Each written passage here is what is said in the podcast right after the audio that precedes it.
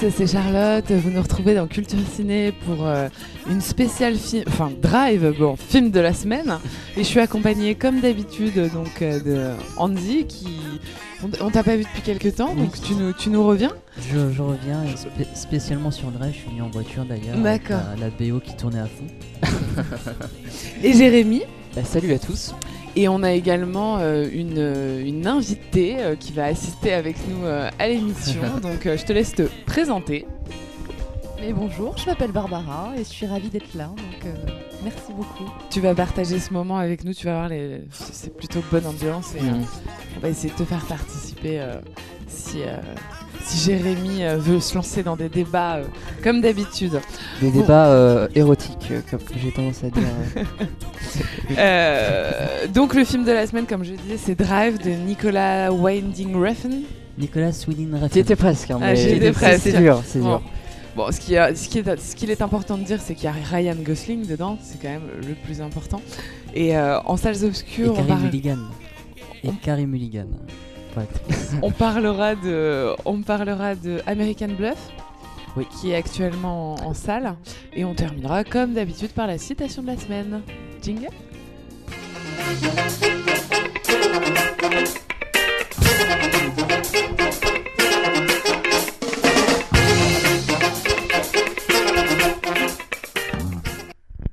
Retour sur le plateau de Culture Ciné. On va rentrer tout de suite dans le, vif du sujet parce qu'on a hâte. Euh, on attend ce moment euh, depuis toute la semaine. Donc Drive. Ben, je, vais commencer euh, par, par comment dire par, par le réalisateur. Mhm. Et je pense qu'Andy, tu pourras rebondir là-dessus. Je pense que tu le, tu le connais mieux que moi sur, sur sa carrière et on va dire les thèmes qu'il affectionne. Comme tu l'as dit, c'est un réalisateur d'origine danoise un peu comme Lars von Trier, dans un style tout à fait différent, quoique. Euh, et donc il a fait euh, la trilogie Punisher. Il a fait la trilogie Pusher. Pusher et pas Punisher, euh, oh là là, quel lapsus. Ouais, révélateur. En fait, c'est une trilogie qui aborde vraiment le, quotidien des, des, drogués, des malfrats, et c'est vraiment une approche, vraiment pour le coup pseudo-documentaire, qui est assez réaliste. Et c'est assez bluffant, hein. c'est vrai qu'on s'y laisse, euh, on s'y laisse prendre. Bon, il faut bien 10 minutes pour, euh, pour se plonger dedans, mais il nous l'amène mm. bien. Ensuite, il a réalisé Bronson avec euh, Tom Hardy, donc ça met en scène le prisonnier le plus violent d'Angleterre, hein, qui, qui est incarné là magnifiquement par, par cet acteur, Tom Hardy. On sent que c'est ton sujet là, on dit. Hein. Ah oui, là, tu touches un, un, gros réalisateur. C'est un réalisateur fétiche si tu veux. D'accord. Ensuite, il a fait un film alors un, beaucoup plus différent, euh, beaucoup plus dans le. voilà, donc c'est c'est pas possible d'expliquer, Jérémy. Tu. Euh, eh ben, c'est un film expérimental, hein, il, faut, il, faut, il faut le dire. Euh, dans sa Valhalla Rising. Ouais. Très dur à dire. Avec toujours avec Mads Mikkelsen. Alors ensuite va, va venir une seconde période en fait dans son dans sa phase réalisatrice, c'est-à-dire qu'il va commencer avec Drive. Et Drive, c'est son premier film où le scénario est une commande. Donc avant, tous ces films, les scénarios étaient de lui. Là, le scénario, c'est quelqu'un qui lui a demandé de, qui, enfin, qui lui a demandé de réaliser un film sur ce scénar. Mhm. Donc c'est peut-être pour ça après que ce film ressort un peu de sa filmographie. Il s'est adapté d'un roman, il faut le dire aussi. Hein. De James Salis. D'accord. Et son dernier film en date, c'est Only God Forgives, qui est sorti l'année dernière et qui est vraiment là pour le coup sur la continuité d'un de ses thèmes, qui est euh, la violence et aussi au niveau esthétique de Drive. Le, casting de Only God Forgives, c'est bien avec euh, Ryan, Gosling, également. Donc il est en train de. Voilà, il, il se construit un panel d'acteurs autour de, autour de lui. Et euh, le thème qu'il aborde surtout, c'est la violence, comment elle arrive, pourquoi elle arrive. Mais il y a aussi hmm. le, personnage principal qui est une sorte, et là surtout dans Valhalla Rising, une sorte de, une sorte de dieu de dieu humain et euh, de dieu esclave, parce que ce personnage va traverser euh, différentes phases, comme dans Drive en fait. C'est-à-dire qu'on va le découvrir, donc euh, on parlera surtout de la première séquence, on va le découvrir dans un milieu, dans un cadre, dans sa fonction, et ensuite au fur et à mesure qu'on avance dans, le scénario, dans la construction de l'histoire, voilà, le personnage va un peu se s'ouvrir à nous, mais aussi se noircir. Voilà, se noircir aussi. Donc il y a il y aura à la fois une ouverture, une lisibilité du personnage, une, lisibilité, une visibilité du personnage, mais aussi un renfermement sur lui-même. Donc voilà, c'est un peu les thèmes qu'il aborde et avec une très grande esthétique euh, surtout. Euh, oui, ça, voilà, on en, parlera surtout à travers la notion de cadre, la notion de mise en scène et de cadre. Comment est-ce que il arrive à esthétiser euh, son film avec avec les thèmes que tu as que tu as décrits? Et on pourrait commencer par un des comment dire On va dire directement par euh, la séquence d'ouverture, ça sera plus simple. Euh, parce qu'elle caractérise. Et quelle séquence? Et, j'ai souvent l'habitude dans Culture Ciné de répéter que la première séquence, le premier plan est crucial puisqu'il définit le film, il définit l'enjeu du film. J'en parlais la semaine le personnage dernière. aussi. Et, le personnage, oui, mais ça c'est vrai que ça va de, j'allais dire, ça va de pair. Mais j'en parlais la semaine dernière avec Tech Shelter. Je disais que cette fameuse première séquence d'ouverture, elle justifiait et elle signifiait tout le film. Bah là, c'est à peu près pareil. D'accord? Donc tu le disais, euh, euh, on le caractérise par sa fonction. Euh, mais c'est une fonction plus ou moins cachée, hein, qu'il fait de nuit, une profession un peu, j'allais dire honteuse, dont il ne parle pas. et pourtant, on retrouve d'emblée la violence, et j'allais dire tout le tempo qui, qui va définir les, les thèmes du film ensuite c'est intéressant que tu parles de tempo parce que euh, je ne sais, pas si vous vous souvenez de cette séquence où il attend justement euh, les, euh, les bandits avec le butin. Donc qu'est-ce qui se passe? Eh bien, Il accroche justement sa montre au volant et sa montre et le bruit des secondes est vraiment marqué par le bruit du tempo de la musique. Et en plus en contretemps, donc ce qui fait que le tempo est doublement accéléré. Et il dit au début qu'il euh, il laisse 5 minutes, et pendant ces 5 minutes, il est avec eux. Après ces 5 minutes, c'est à eux de se débrouiller tout seul. Et la séquence d'ouverture bah, dure exactement 5 minutes en fait. Ah, c'est. C'est important que tu le mentionnes. Moi, c'est vrai que j'ai pas pensé à prendre ma montre en même temps. T'es pas au courant au début, mais, euh, mais c'est bien que du coup on soit dans un, timing réel.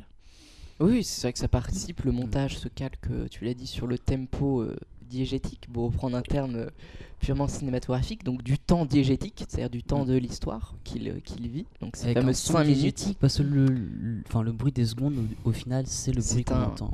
Voilà, donc c'est là où on a, dit, on a des petits détails de mise en scène. Comme donc on est plongé. Euh, qui font que, voilà, en termes de mise en, voilà, en termes de mise en scène, c'est assez, assez bien dessiné tout ça. et surtout, c'est très prenant. D'accord Parce que là, euh, à travers cette première séquence, il y a quand même un aspect euh, de suspense. Euh, ça, c'est la première chose. Et la deuxième chose, sur le personnage, on voit qu'il est quand même dans une forme de contrôle. Hein. Il sait exactement comment faire mm. et comment mener. il est assez charismatique sur ce, ce, point-là, même la manière d'attacher sa montre. Enfin, on sent que tout est, très tout est millimétré. Il est mais c'est justement le personnage qui est dans un, d'un point de vue psychologique, est dans un contrôle, mais total. Euh, voilà, c'est pour ça qu'il veut rien. Il ne veut absolument rien faire figurer de lui. D'ailleurs, il a un, mm. on va dire un visage assez mono-expressif dans l'ensemble hein. ou rarement ou en tout cas c'est pas très naturel lorsqu'il mm. essaye. Il est peut-être juste timide. Bah, c'est une question. Mais c'est aussi une sorte de masque euh, qu'il porte et euh, le masque aura une fonction importante aussi tout au long du récit. Et c'est vrai qu'en plus de cette dualité va s'installer, mais elle est aussi présentée au début par son veston qui retourne mais aussi par le son couvert, le son découvert. Au moment où il se fait découvrir en fait par la lumière du, de l'hélicoptère, le son va, va, vraiment exploser avec la poursuite où on entend le bruit du moteur, on entend vraiment les ailes, euh, les hélices pardon de l'hélicoptère, et toute cette partie euh, qui, qui, précède euh, cette petite scène. Bah, le son est vraiment couvert et le son est étouffé. Donc il y a vraiment une mise en scène aussi sonore, au même titre qu'une mise en scène visuelle. Donc je trouve ça assez judicieux de la part du réalisateur de, voilà, de mettre en scène à la fois le visuel et l'audio. Au niveau de la musique, on retrouve un air qu'on a tous beaucoup entendu euh, euh, sur les ondes. Et qui a été repris, le fameux titre de Kavinsky, Kavinsky Nightcall, que l'on entend au début. Et, et, ce qui est intéressant, c'est que bah, tu le disais aussi, il est clippé quand je dis clipper, ça veut dire que la musique, le tempo de la musique se cale sur le tempo, le montage du film. Il est clippé sur le, bah, sur le film. C'est ce qu'on retrouve dans les clips musicaux, par exemple.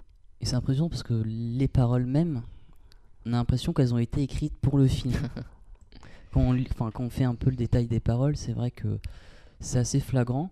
D'autant plus, comme tu le dis, hein, ce, clipage vidéo, la scène de, générique du début, c'est vraiment un clip vidéo pour le coup. C'est un clip euh, pur et simple. Il est construit comme ça. Mm. Et c'est assez. Euh, pour le coup, c'est vraiment bluffant. Hein. Moi, la première fois que j'ai vu ce film, j'ai été un peu. Un peu sur mes gardes parce que je me disais c'est Drive. Alors j'avais pas encore vu le nom du réalisateur, je savais pas encore que c'était lui je me disais, on va encore voir un truc à la Fast and Furious. et, puis, voilà, et puis non, je me suis vraiment pris une grosse claque ah non, mais complètement. dès les premières secondes. Tu sais, je me suis pris la même claque que la première fois que j'ai regardé Pulp Fiction. Mais c'est vrai qu'il a quelque chose. Tu, il a quelque chose de tarantinesque dans sa manière d'aborder la violence, mais pas tout à fait euh, en termes de mise en scène, mais, sur la frontalité. C'est complètement différent. C'est différent. Oui, mais il, joue sur cette ambiguïté. On a un personnage qui au départ a l'air quand même extrêmement euh, mystérieux, caché. En fait, on s'aperçoit qu'il peut faire preuve d'une très grande violence. C'est cette fameuse scène de l'ascenseur où justement Carey Mulligan, donc, euh, elle le regarde, il lui a littéralement défoncé la gueule quoi, dans, dans, dans, cet ascenseur. Mais quand je dis défoncé, c'est. Voilà. Euh, franchement, c'est, cette, scène est choquante. cette scène est vraiment choquante. Oui, mais c'est fait exprès. C'est, c'est vraiment toute la frontalité de, de la violence. Et, et je dirais d'un point de vue de la mise en scène, rien de tel et rien de mieux que d'étonner ton spectateur en lui disant bah voilà. Je me suis en partant d'un extrême à, un autre. À ce moment-là, c'était possible de faire ça en fait, parce que pour les auditeurs, en fait, le personnage principal euh, écrase, donne des coups de pied en fait euh, à, un monsieur qui qui était prêt à s'attaquer à, lui euh, et, à force de le frapper à, coups de pied, le, crâne, le, crâne explose. Mm. Cette séquence, c'est vraiment une définition aussi en condensé de, de tout le film. C'est-à-dire qu'on passe d'une douceur à une brutalité extrême en un très court laps La scène du baiser juste et surtout, j'allais en venir justement, il y, y, a une contre quoi, il y a une opposition juste avant. T'as une scène du baiser filmée au ralenti qui dure, qui dure, qui dure, et l'instant d'après, euh, c'est tout l'inverse. Et c'est vrai que pour moi, c'est un des plus beaux baisers euh, ah, de cinéma. ah non, mais elle est magnifique. Et il a, il a pris, enfin, il a pris le parti de modifier euh, la lumière de vraiment modifier la texture euh, de la lumière au moment même où ils s'embrassent, mais aussi on est dans quelque chose de jaune. Euh. C'est-à-dire que la euh, lumière baisse, c'est quelque chose de tout à fait artificiel, pour le coup, voilà, qui n'est pas, pour le coup, qui n'est pas diégétique. qui, qui, vient de nulle part, qui est un peu onirique. Oui, c'est ça, t'as l'impression que c'est un moment. c'est le, le, temps se suspend. C'est ça. Et cet onirisme, voilà, ce, temps qui suspend. Sans que les meubles se soulèvent, mais. c'est d'autant plus criant ah, je sais pas si vous vous souvenez, alors la séquence où ils sont dans la voiture et elle lui dit qu'en fait finalement le coup de fil qu'elle a appelé, donc euh, le coup de fil de nuit, donc pour rappeler encore le night call de Kavinsky. Oui. Euh, elle lui dit qu'en fait son mari est sorti de, prison. Et là, qu'est-ce qui va se passer En fait, c'est qu'on aura plus se bleuter. On aura cette, euh, on va parler aussi de beaucoup de la couleur. Et il s'arrête à un feu rouge. Et ce feu rouge qui était jusque-là toute la chaleur du personnage d'Irène, de, de, Karim Mulligan, euh, va être un stop. Et, et, là, purement à la fonction du feu rouge, c'est on se stoppe un feu rouge, on s'arrête. Et là, pour le coup, la scène à ce feu rouge est vraiment intemporelle, elle est vraiment stoppée dans le récit. On regarde le, mm. le personnage de, de, Ryan Gosling et il sait pas comment réagir. Enfin, disons qu'il est très froid et vraiment, cette, cette, intemporalité est vraiment présente tout au long du film. Et je pense qu'elle est vraiment symbolisée dedans par euh, l'apparition du feu rouge, euh, qui symbolise aussi vraiment toutes, euh, toutes ces fonctions. mais, même à l'échelle de l'histoire du film, du scénario, en fait, on ne sait pas combien de temps, sur combien de temps ça mm. s'échelonne, en fait, toute cette histoire. Mais ça, c'est volontaire. C'est purement volontaire de sa part.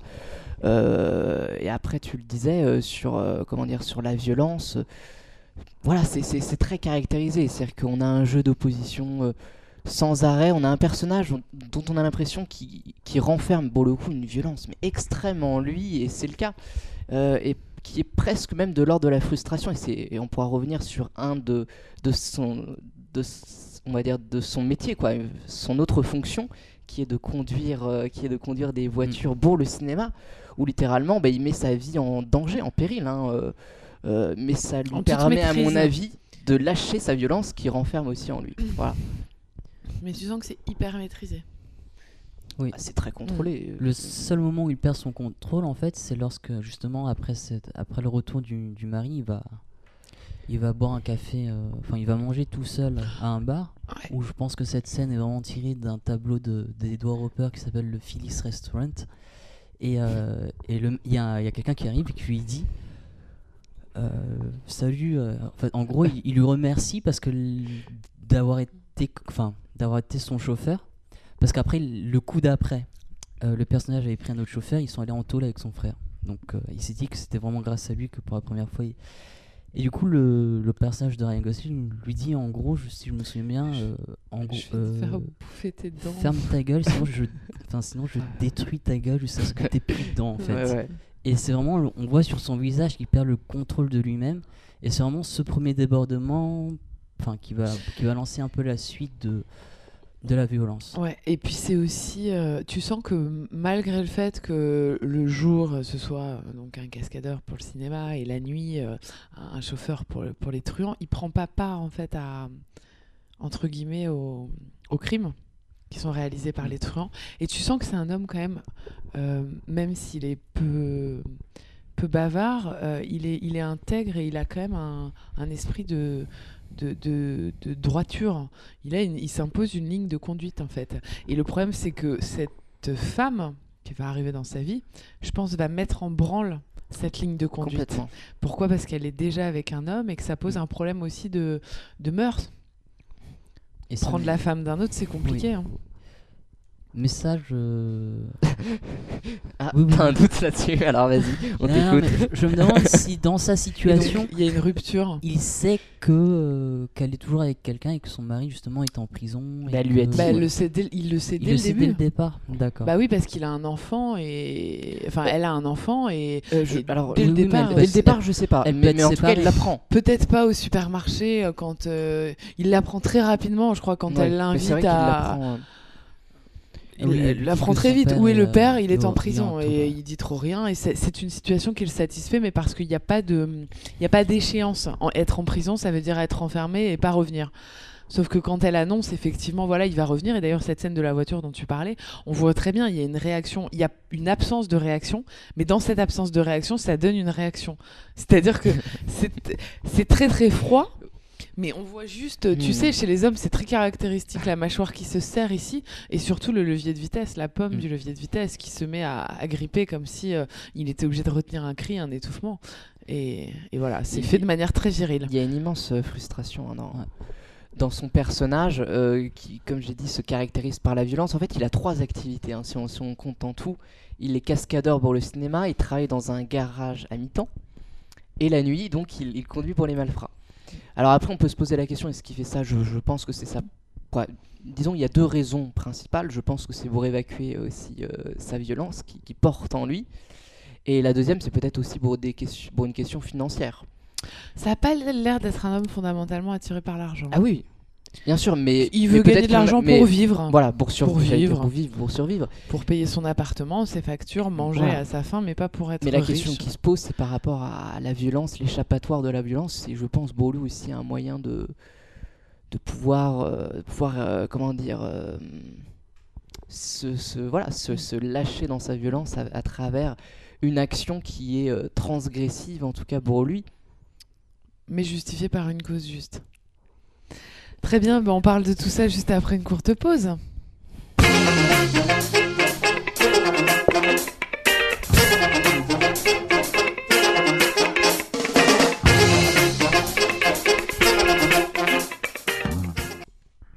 Oui, retour sur le plateau de Culture Ciné. Et eh bah, on va continuer à parler de Drive. Je pense que comme d'habitude, ça va être trop court oh. l'émission. Hein. Surtout pour ce film. Mais bon, on fait avec. Euh, on n'a pas le choix. de toute façon, on a bien compris qu'on n'avait pas, le droit. et, justement, on disait qu'on avait un, personnage qui était double, donc qui, avait. Euh, qui avait deux caractérisations, on va dire, à, qui, qui sont symbolisées dans la mise en scène parce que j'ai appelé un, le, concept du second point de vue. Alors je ne sais pas si, si, vous savez exactement en quoi ça, Mais tu vas nous l'expliquer, Je vais vous le, vous le dire en, en, termes de mise en scène. On essaye de s'attacher à un point de vue ou à plusieurs points de vue. On, en reparlera pour American Bluff, euh, où là on a, on a le choix de plusieurs points de vue. Mais dans Drive, on, le metteur en scène choisit un point de vue qui est celui du personnage principal, donc ce fameux driver. Euh, et on retrouve des cadres, souvent à l'épaule, où on est vraiment avec lui du début à la fin pour, l'instant, pas de soucis, ça va. Et ensuite, on retrouve un, comment dire, une petite astuce de mise en scène qui consiste à dériver le point de vue majeur, celui du début, pour en faire un second, qui en fait est le même que le premier. Mais je vais, je vais essayer d'expliquer comment ça fonctionne. Oui, il faut là. C'est un peu compliqué. Par exemple, dans la voiture, tu as souvent des cadres où il est filmé de derrière. Hmm. D'accord? Ça, c'est le point de vue majeur, c'est le point de vue euh, principal. D'accord? Ça veut dire quoi? Ça veut dire qu'on se plonge directement dans sa psychologie, voilà, de, en termes de mise en scène. Mais on va faire dériver ce point de vue, notamment à travers par exemple un plan en contre-plongée. Je sais pas si tu, te rappelles un peu du film. Tu as, quelques plans en contre-plongée qui sont, qui sont pris dans la voiture. Et là, on a un second point de vue, d'accord? Sur on a un autre angle, mais qui, mais qui signifie la même chose que le premier point de vue. Vous me suivez ou pas du tout? Ouais. Ce qui fait qu'on dérive le point de vue, même si c'est le même.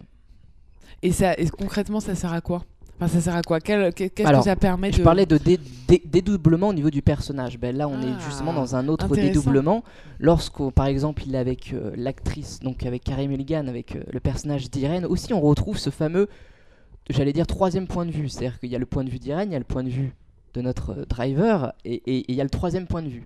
Ce troisième point de vue, en fait, c'est exactement le même que celui du driver, sauf qu'il est dérivé. D'accord? C'est bien caractérisé d'ailleurs par la scène très bien fait. Euh, de la rivière. Oui, c'est sur. Euh, voilà. On le voit entre autres. Et ben, tu vois, c'est marrant que tu en parles. Donc ça, c'est des choses euh, en termes de mise en scène qui sont assez compliquées, même pour moi à expliquer, et, et qui sont très fortes. Voilà, qui sont très fortes puisque ça, ça apporte quelque chose encore de, voilà une sensation un peu mystérieuse voilà, et même j'allais dire, c'est un peu le, point de vue de la violence, hein, mm. qui, s'exprime ou qui ne s'exprime pas. Même si euh, la violence est quand même très très euh, frontale euh, lorsqu'elle est présente dans le film. Il est malin parce que parce qu'en plus ce concept de deuxième point de vue, mais aussi le concept du dédoublement de personnage, à chaque fois on va le retrouver dans les cadres.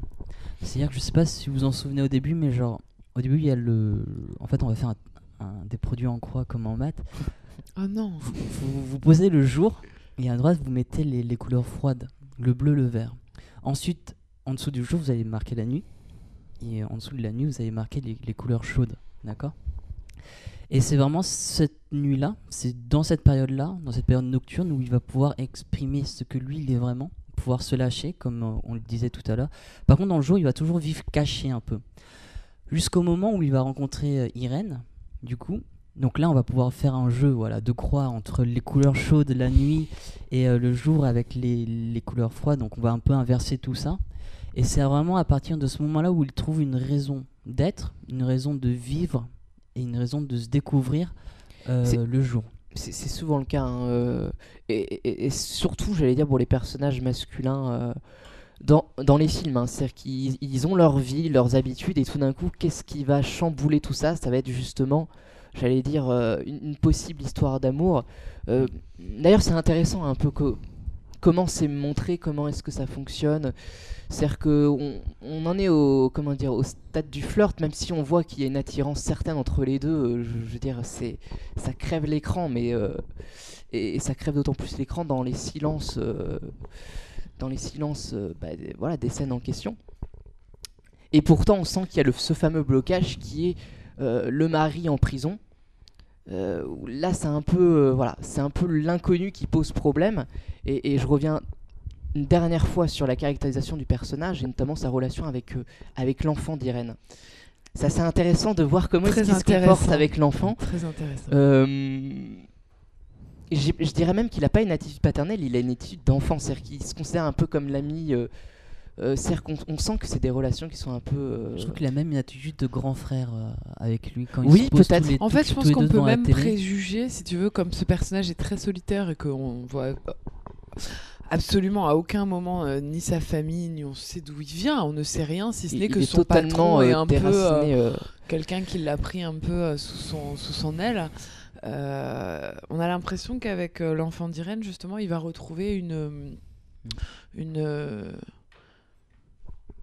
une part d'enfance, une, part d'enfance, une part d'enfance et, euh, et, effectivement il se pose un peu comme un grand frère plus que comme un père, mais il a quand même une attitude paternelle malgré tout. Ah mais euh, à certains moments, par exemple mm. euh, au moment où le père est retrouvé tabassé dans le, le sous-sol, lui va remonter l'enfant. C'est vrai que cette attitude protectrice, ah a, été, mise en scène la première fois il va chez Irène, il voit le cadre un peu avec les photos, et derrière le, enfin on voit la photo de Benicio, donc le fils d'Irène et le père, et derrière ce cadre, on a l'ombre du, bah, du personnage de Ryan Gosling qui vient vraiment enrober vraiment ces deux personnages. C'est vraiment, en plus, il joue un rôle protecteur à la fois pour le père, vraiment quand vous avez vu le film, mais pour le fils. Et en toute sincérité, je pense que c'est une ah question qu'on pourra se, poser aussi. mais C'est le paradoxe du personnage, c'est qu'à la fois il est très violent, mais en même temps il a ses principes, il a ses valeurs et il n'en déroge pas. Mm. Hein, même si on sent que ça le frustre et que, et que quand il voit revenir ce mari il est dans une position extrêmement inconfortable et presque de malaise hein, vis-à-vis de d'Irène. Mais malgré tout, il va, il va persister. Enfin, persister dans, la, dans la démarche. Il est dans un euh, protectionnisme, même presque de vengeance. Hein, mm. de, voilà, ça c'est un terme qui est très récurrent chez, ce réalisateur. Euh, voilà, il se venge. Euh, et en même temps, il y a le côté très protecteur. Bah, on le voit dans l'ascenseur. Pour le coup, c'est assez bien caractérisé. C'est-à-dire qu'on sent qu'il la met de côté, et ensuite, voilà, il fait, il fait ce qu'il a à faire. Euh, euh, bon. Et voilà, mais, je pense que c'est plutôt, plutôt bien montré, c'est assez intelligent de, de la part euh, du metteur en scène qui, utilise pour le coup les cadres. Et par rapport à l'enfant, je voulais juste revenir sur une mmh. chose. Je trouve que c'est le moment où on voit le plus d'expression chez le personnage. C'est le seul moment où on, peut le voir sourire, mmh. où on peut le voir vraiment ne faire tomber un peu le masque. C'est avec l'enfant. Oui, c'est vrai. Mm.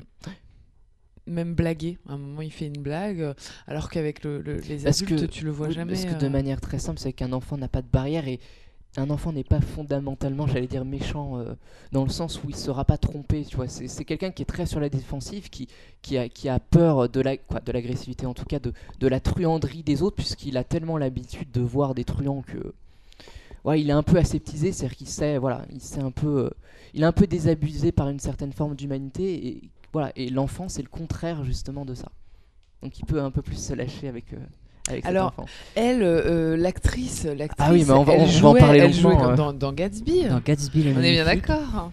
Elle joue aussi dans, de, dans Shame. De Karen Mulligan, j'en parle souvent parce que pour moi, pour, pour le coup, c'est ce que je considère comme étant la meilleure actrice en tout cas du moment euh, qui, a, une capacité incroyable c'est que il suffit juste de la regarder euh, pour que pour qu'elle te fasse passer une émotion et elle peut tout jouer hein, concrètement donc euh, donc c'est assez étonnant elle est, Moi, je suis assez fasciné par, par cette actrice elle a quelque chose vraiment elle dégage quelque chose incroyable elle joue très bien et, et, elle a ce côté quand même toujours un peu ben, femme enfant quand même je dirais pas femme enfant, c'est-à-dire que je, je, pense qu'il y a une fragilité. Physiquement, physiquement, je te parle. Pourquoi? Parce qu'elle est petite et que.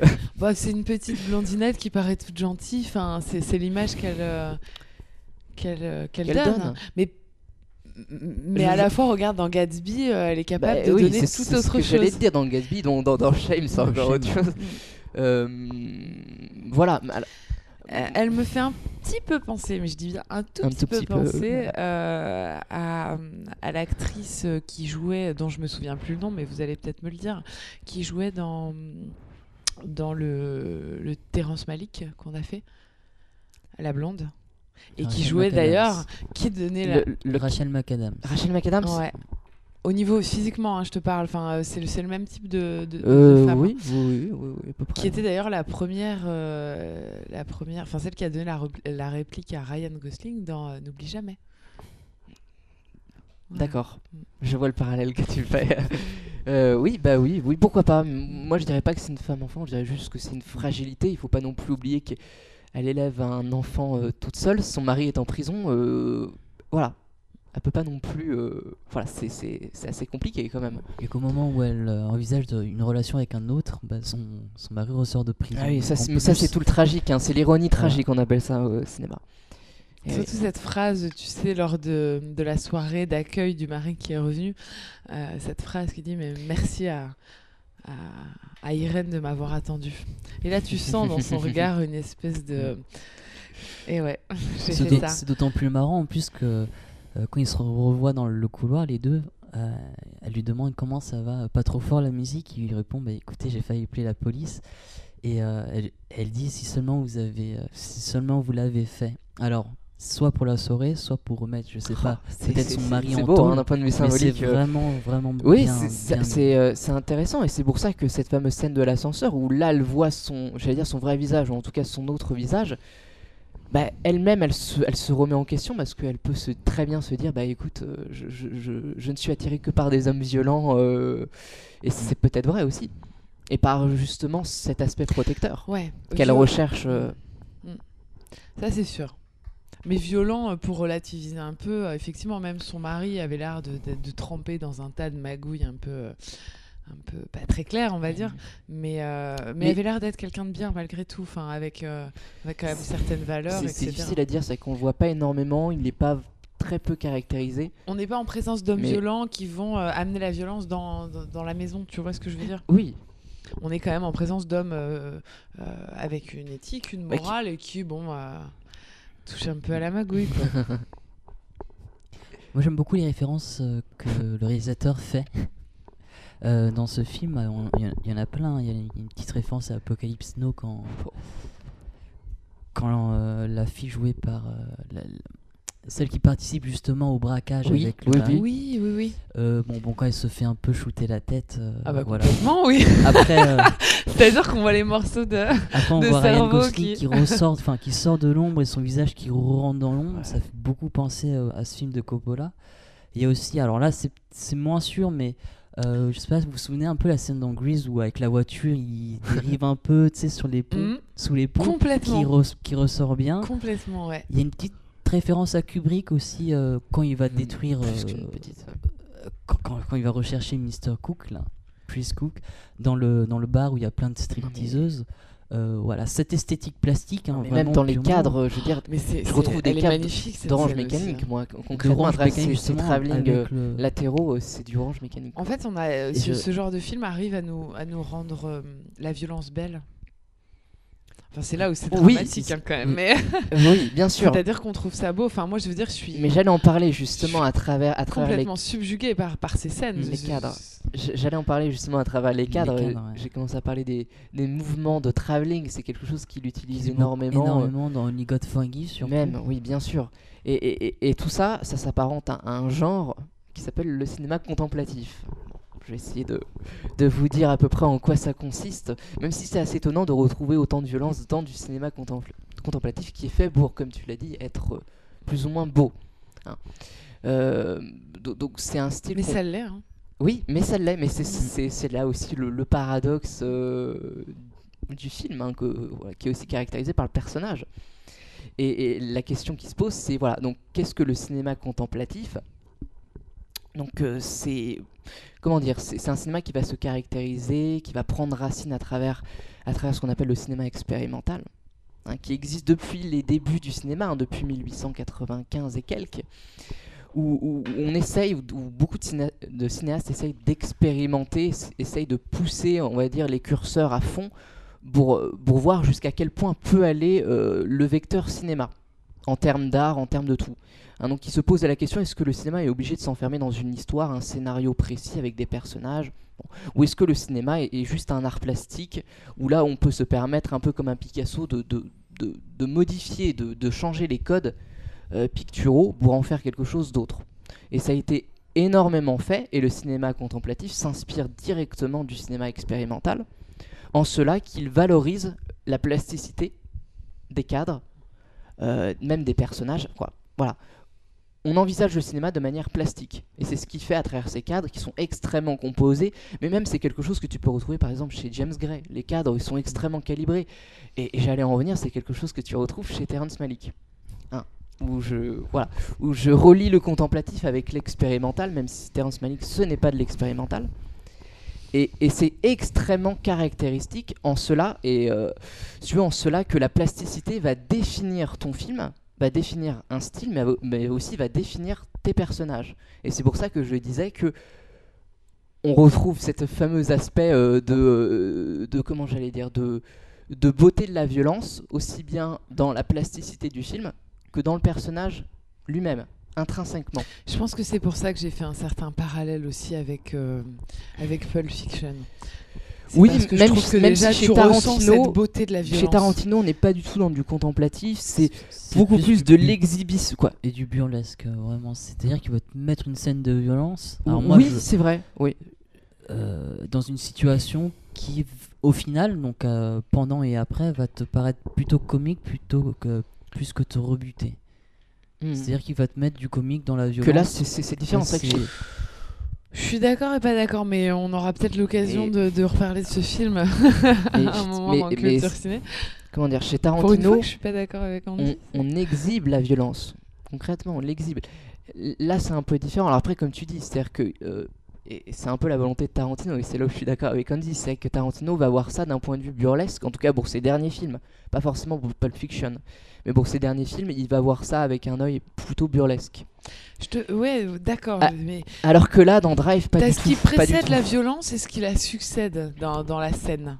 Et t'as le moment de la violence. Moi, je te parle que du moment de la violence, pas de ce qu'il y a avant ni de ce qu'il y a après. Ah, pourtant, Ce moment-là où tu, où tu. Parce que toute la première partie de Drive, ça sert non, ça sert aussi à contraster, mais aussi à préparer la violence. Je suis d'accord, mais le rapprochement que je fais entre mm. les deux, c'est vraiment sur ce moment de la violence. Mais pas sur la manière de, de l'orchestrer juste avant. Tu auras remarqué que les scènes violentes sont, sont très courtes, hein. mais ah, en même temps, mais très frontales, hein. mm. mais très courtes, mais très frontales et il s'attarde jamais sur, sur un. C'est comme dans Only God Forgives, à un moment, il y aura une scène de torture tu vas la voir frontalement, mais sa caméra va dériver au bout de, au bout de deux secondes, même pas. C'est-à-dire que tu vas voir l'acte, mais tout de suite on passe à autre chose, alors que Tarantino va vraiment s'attarder. Parce qu'il parce qu'il parce veut pas exhiber, c'est-à-dire qu'il veut juste euh, étonner sur un moment précis, un, un, un, moment, un moment T, j'allais dire. On revient juste après une courte pause. C'est déjà la fin de la deuxième partie. À tout de suite.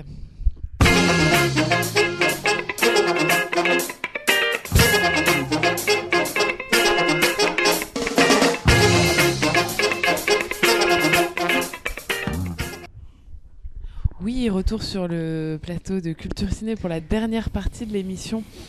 Euh, écoutez, on était en train de discuter en off et on se disait que, encore comme d'habitude, on allait avoir très peu de temps pour terminer. Euh, ce que je vous propose, c'est éventuellement de, me dire quelles scènes, euh, quelles scènes vous ont, vous ont marqué, la place, l'importance de la musique aussi dans le, dans, dans le film. C'est vrai que ça, on en a aussi un peu parlé. C'est que ces sons, mais je pense que tu pourrais y revenir sur ces sons synthétiques, atmosphériques. Ce sont vraiment des nappes sonores qui viennent euh, voilà. se caler vraiment sur l'esthétique euh, visuelle du, bah, comme un travelling en fait. C'est de l'anti-John Williams euh, ah très prononcé. très très loin. Mais c'est vrai que c'est. Alors là, pour le coup, c'est une BO qui est vraiment magnifique, hein, qui, avec l'effet vintage des années 80-70. Là, pour le coup, c'est vraiment top. Et euh, j'ai alors la scène, tu parlais alors moi la scène qui m'a le plus touché, je t'avoue que c'est la scène de l'ascenseur. Et j'ai trouvé que c'était pour moi c'était vraiment une des plus belles scènes euh, du film et voire du cinéma. Mm. C'est vrai que ce baiser est mémorable quand même. Je suis d'accord avec toi.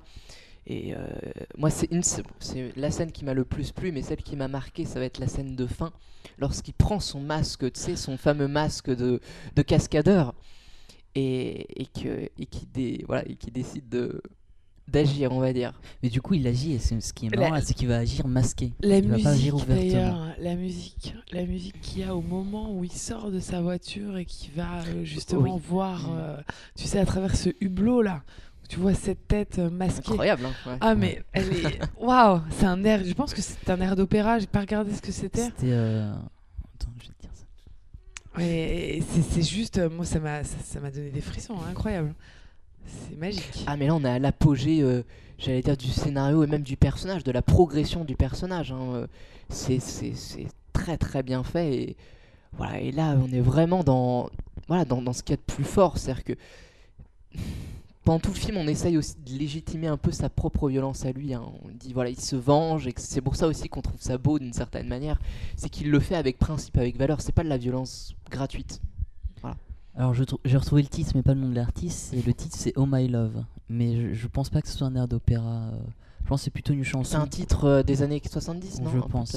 70, 60. Euh, ouais, mais en tout cas c'est. Mais c'est. Alors ah bah c'est c'est magique. Dans le moment, euh, la manière dont c'est filmé, euh, c'est parfaite. Euh, ça correspond parfaitement. Ouais. non, il y, y, a plein de scènes. Moi, une scène qui m'a beaucoup marqué aussi, c'est la scène où il tue, où il tue de ses mains. D'ailleurs, on n'a pas parlé de ça. La toute scène de fin. Ouais. Elle est incroyable. C'est-à-dire que tu, il ne filme que l'ombre euh, sur l'asphalte. Et là, c'est magique. C'est magique parce que tu as une scène qui. Tu sais pas trop qui a tué qui.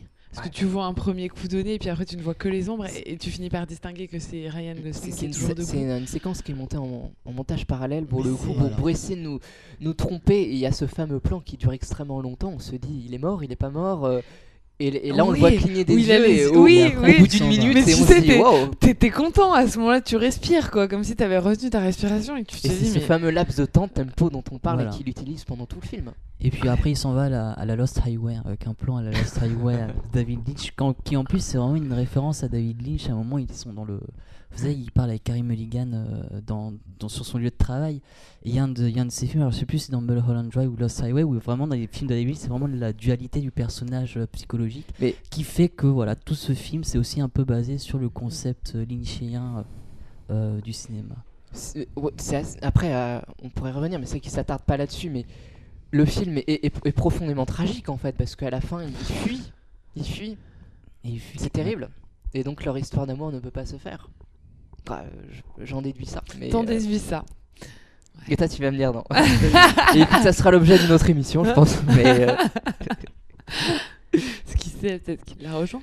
Moi, je pense qu'il est arrivé à un stade où, pour le coup, il, contrôle tout. Et là, pour, la première fois, il, est bah, pour le coup, il est profondément blessé, euh, mais de manière physique. Et, à mon avis, il veut mettre un terme à tout. Oui, et puis. non, mais je pense que pour le coup, tu as raison. en Thaïlande et puis après, on a la suite de son. De Exactement, t'as l'interprétation exacte. Je, vais, je vais pas partir euh, dans la contradiction juste pour le plaisir, mais euh, non, je suis assez d'accord avec toi. Et puis, c'est comme s'il avait passé ce cap où il a été trop loin justement dans la violence et qu'il ne peut plus. Mm faire machine arrière. Et, surtout, ce qui craint le, plus, et j'en terminerai là-dessus, c'est qu'il veut pas faire de mal à, à, Irène, même de manière indirecte. Et je crois euh, que la manière dont elle l'a regardé aussi euh, après la scène de l'ascenseur, quand elle euh, recule et qu'elle le regarde, il y a mm. vraiment un plan qui. Et qui est une scène miroir avec la bah, première scène. C'est à ce moment-là, il, il, contrôle pas la situation. C'est un des rares moments où il la contrôle pas. Et on sent qu'elle, il y a de la peur dans ses yeux. Ouais. Ah, ça se. Oui, Ça se Contrairement à la première scène où, en même temps, il entre dans l'ascenseur, on la voit sortir, on, la voit déjà, mais il se, se rend compte pas encore. Et euh, cette scène fonctionne comme une scène miroir dans le sens où, euh, contrairement à la première scène où on les retrouve tous les deux, euh, on va voir le visage de Carrie Mulligan et après on va voir vraiment ce qu'elle n'a pas vu, ce qu'elle n'avait pas vu chez lui avant. Et c'est peut-être pour ça qu'elle n'avait pas fait attention à lui dans les, dans les débuts du film. Bon, en tout cas. On, peut juste se dire que c'est un chef-d'œuvre qu'il faut absolument voir. Ouais. Et voilà, il y a énormément de choses à dire. On peut, on peut pas tout dire, mais. Euh, regardez ces autres films aussi. Hein. Mais regardez-le, absolument. Achetez le, le DVD, le Blu-ray, euh, tout ce que vous voulez, mais regardez-le. Ouais, j'aurais rien à rajouter à ça pour une fois. Bon, on, on... en vient à American Bluff Ouais, on y va. Bon, alors je vais commencer direct. Si vous avez un film à ne pas voir, c'est celui-là. alors je vais vous dire pourquoi. Alors, je, vous. Faites, votre, euh, faites votre propre opinion, hein, mais, concrètement, euh, c'est à mon goût un, mauvais film. Et je vais vous expliquer pourquoi. Parce que la première raison, le scénario est totalement déconstruit, volontairement, par principe d'originalité, mais ça ne fonctionne pas. Euh, la première séquence est une, est une scène de flashback, hein, on, le comprendra après. Même si au départ on est un peu étonné. pour le coup, les cadres sont pour moi très fuyants, pas très caractérisés. On est dans, du filmage, sauf qu'il l'assume pas. Donc il nous fait des cadres qui ne sont pas composés. Donc ça, euh, je parlais de plasticité et de contemplatif. Bon, pourquoi pas, mais euh, au bout d'un moment, euh, j'ai envie de vous dire, les gars, vous faites du cinéma, vous faites de l'image, donc composez vos cadres. Bon, il le fait pas. Déjà, moi, ça, ça, ça m'irrite très profondément qu'il le fasse pas, mais bon, pourquoi pas. donc déjà, ça, ça va me déranger. Euh, le premier point. Alors, euh, le deuxième point, ensuite, il s'engage dans une présentation des personnages avec voix off. Là, ça m'a un petit peu plus euh, plu. Il me dit, ah, ok, d'accord, c'est plutôt pas mal, c'est plutôt bien fait. Sauf qu'il va abandonner les voix off. Donc là, je me dis, oui, il nous la met un peu à l'envers. C'est-à-dire qu'il est en train de nous dire qu'en gros, en post-production, il a rajouté des voix off parce que ça l'arrangeait plutôt pas mal, que c'était pseudo-original. Bon, moi, je vois les ficelles. Hein. Les ficelles sont très très grosses dans ce film. Euh, Alors, est-ce qu'un ama enfin, un amateur Non, parce que tu as quand même une connaissance technique qui te permet de, oui, justement de, voir juger, de voir ça. Que quelqu'un qui aurait pas, euh, qui aurait pas ça. Euh, c'est sûr, mais c'est pas parce que tu ne les vois pas que que ce n'est pas, que ce n'est pas pour autant critiquable ou mauvais en soi. Voilà, tu sauras pas pourquoi, mais tu. Moi, je les vois et ça me, bah, ça, ça me dérange énormément. Après, tout le scénario, on part sur une voix, deux voix, trois voix, on s'y perd au bout d'un moment et on s'y perd pour une raison simple et je l'ai identifié, c'est qu'il veut partir sur plusieurs points de vue. Donc, en gros, les deux personnages principaux qui sont joués par Kristen Bale et, et Amy Adams. Euh, sauf qu'il n'y arrive jamais en fait. C'est pas l'un de tes acteurs fétiches euh? Kristen Bale? Ouais. Euh, tu confonds avec un autre membre de, de, de fréquence orange que je ne que je nommerai pas qui adore Batman. ok, je me suis planté, je me suis planté de cible. Mais voilà, non, c'est pas forcément un acteur fétiche. Par contre, Amy Adams, et j'en parlerai, c'est pour moi la bonne, quoi, la bonne surprise. Je savais quoi, c'est une, une, actrice qui m'intéresse, mais elle joue parfaitement bien, l'interprétation est très bien. Mais je m'arrêterai à voilà cette actrice là. Les autres acteurs, pour moi, c'est un peu plus bancal. c'est c'est l'interprétation qui est basée sur le concept du film qui se veut original mais qui ne l'est pas. Donc en fait c'est un château de cartes qui s'effondre petit à petit pendant tout le film. Euh, et ce qu'il faut dire c'est que c'est très long, ça fait 2h20 mais oh, au, bout d'une heure moi je me suis dit putain là il y a la conclusion qui arrive et je dis ah, merde il reste encore une heure. Je me suis trompé. Donc si moi je me trompe c'est forcément qu'il y a un problème de scénario. C'est que le scénario est très mal fait. Hein, si au bout d'une heure je me dis bah là on arrive à la conclusion et que ça n'arrive pas, c'est qu'il se trompe. Sauf si vraiment il arrive à me surprendre mais c'est pas le cas. Euh, donc, euh, donc voilà, donc moi c'est la, la principale cause euh, qui m'a fait, bah, qui fait, voilà, qui, voilà, qui m'a pas convaincu dans le dans le film. L'histoire m'a pas forcément intéressé non plus. Voilà, et, après, à, la fin, il essaye un ça peu. Ça traite de. Enfin, juste pour rappeler pour, pour les gens qui nous écoutent. Ça traite de tout ce qui est malversation entre politique, financière, euh, à New York, dans le New Jersey, où voilà, deux politiciens qui essayent de, de monter des affaires qui sont pas très très clean.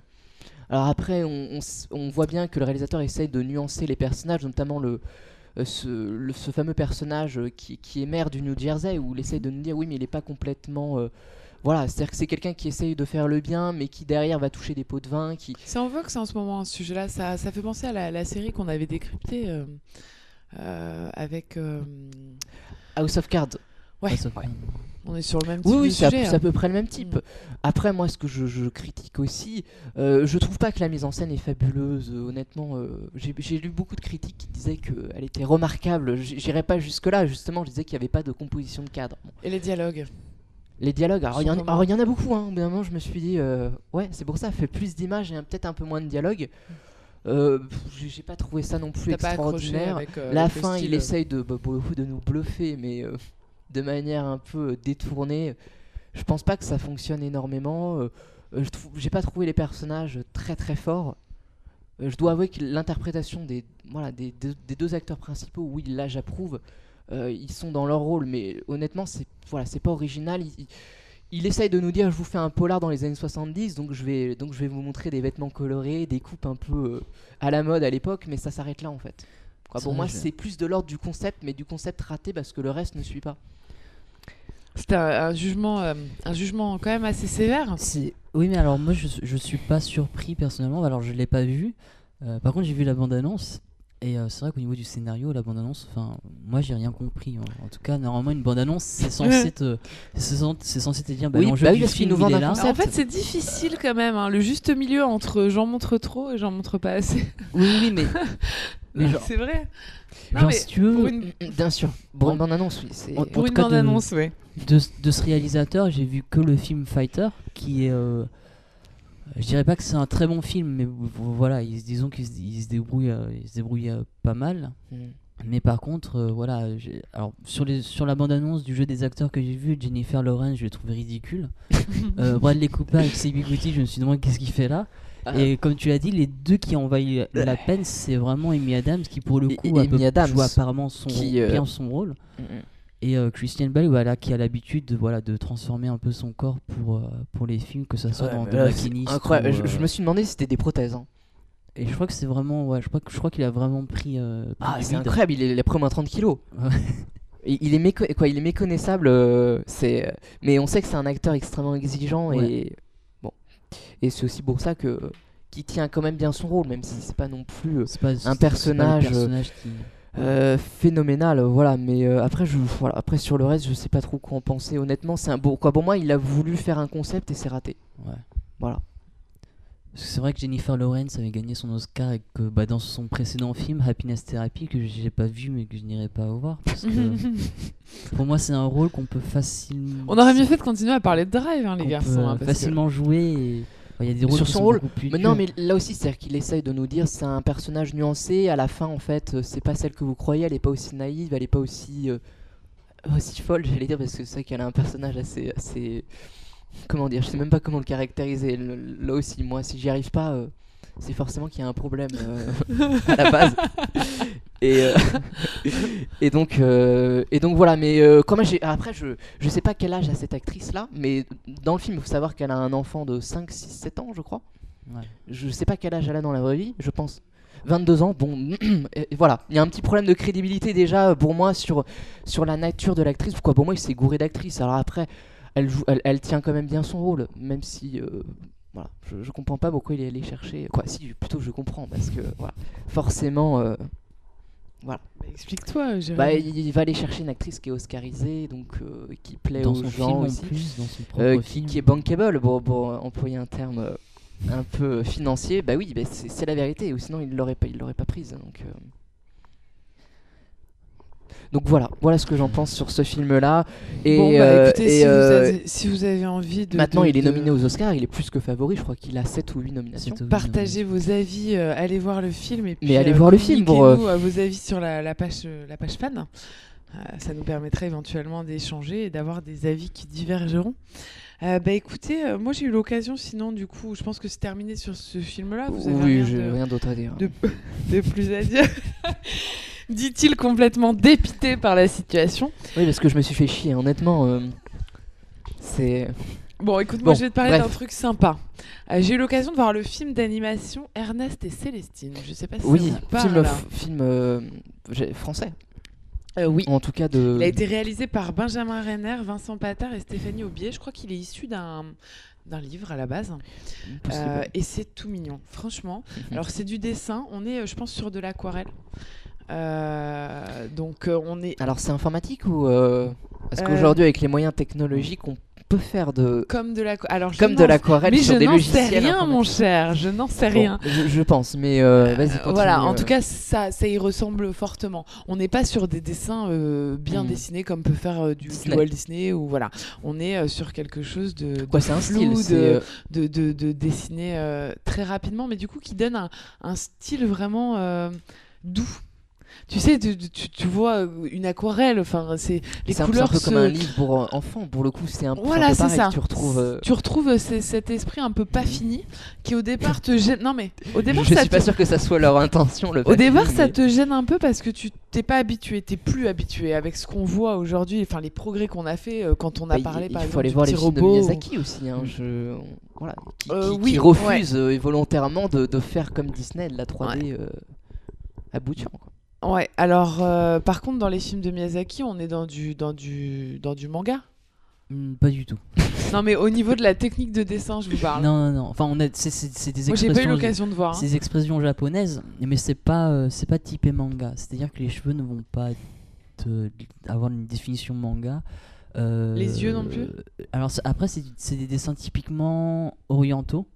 Donc qui ont un style de dessin vraiment à part entière, hein, où les expressions sont bien sûr exagérées, mais euh, enfin, en tout cas, pour moi personnellement, c'est pas du manga. Bah, écoute, faudrait que je, je, jette un œil à ça. Enfin, là, on est vraiment dans du dessin vraiment tradit. Euh, et, on est dans un, j'allais dire, dans la culture du conte, c'est-à-dire qu'on renoue vraiment avec. Euh, mm. Avec cet aspect-là narratif, je pense. Non? Oui, non, c'est l'histoire en fait d'une petite souris qui vit souterrainement avec ses congénères et et comme toutes les petites souris, elle est destinée à devenir dentiste parce que euh, les, souris ont besoin de récupérer les dents, euh, euh, les, dents des, enfants qui tombent en fait.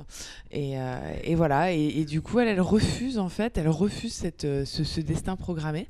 Et elle va désirer remonter à la surface et aller à la rencontre des ours. les ours qui sont censés manger les petites souris. Ah. Et donc, elle, dans son esprit, même si on lui, on lui, on lui entonne depuis qu'elle est petite qu'elle doit, qu'elle doit avoir peur des ours parce qu'ils mangent les souris, elle, elle, elle, considère que les ours sont gentils et elle souhaite, elle souhaite voilà, partager l'expérience de vie avec, avec un ours et elle va rencontrer Ernest. Ernest qui est un ours complètement affamé parce qu'il a hiberné, enfin, qui au départ est à deux doigts de la manger justement, il va se lier une amitié entre ces deux personnages et c'est vraiment mignon, c'est un joli dessin animé.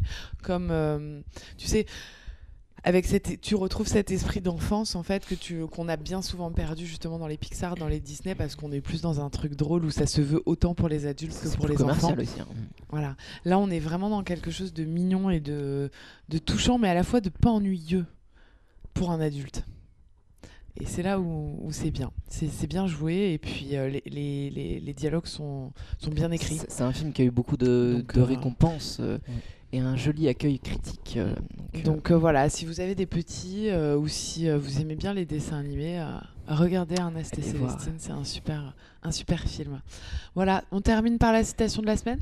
Alors oui, la citation de la semaine tire directement de, de Drive. Alors, c'est le personnage du coup qui dit au téléphone If I drive for you, you give me a time and a place. I give you a 5 minute window. Anything happens in that 5 minutes and I'm yours no matter what. I don't I don't, I don't sit while you're running it down. I don't carry a gun, I drive. Voilà. Eh ben écoute, euh, euh, on se l'a traduit ou pas? Non, allez, on se souhaite une excellente semaine. Allez voir le film. à très bientôt.